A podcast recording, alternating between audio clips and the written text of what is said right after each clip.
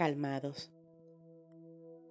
Cada vez que la vida nos sacude, pensamos que Dios no se ha enterado, como si Dios hubiese perdido su omnipresencia y nuestras vidas se hubiesen escapado de sus manos.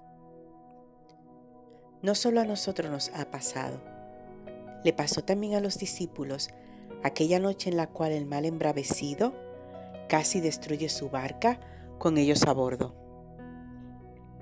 En medio de la histeria del momento, el maestro toma el control de la situación y aparece caminando sobre el mar.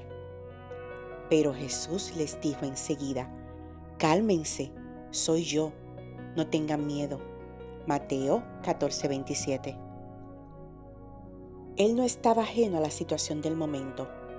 Al contrario, el mismo hecho de aparecer sobre las aguas les dejaba bien claro quién estaba al mando de esa crisis. Tu crisis no gobierna tu vida. Jesús es el único que tiene control sobre ti. Por tanto, esa crisis se debe a Él y le obedece a Él. Así que cálmate, relájate un poco y deja que el mismo que la permitió le ponga la fecha a su final. Recibe bendiciones abundantes en este día. Esta es tu reflexión de Susurro Celestial una guía devocional diaria para fortalecer tu vida. Síguenos en las redes sociales Facebook, Instagram y Twitter.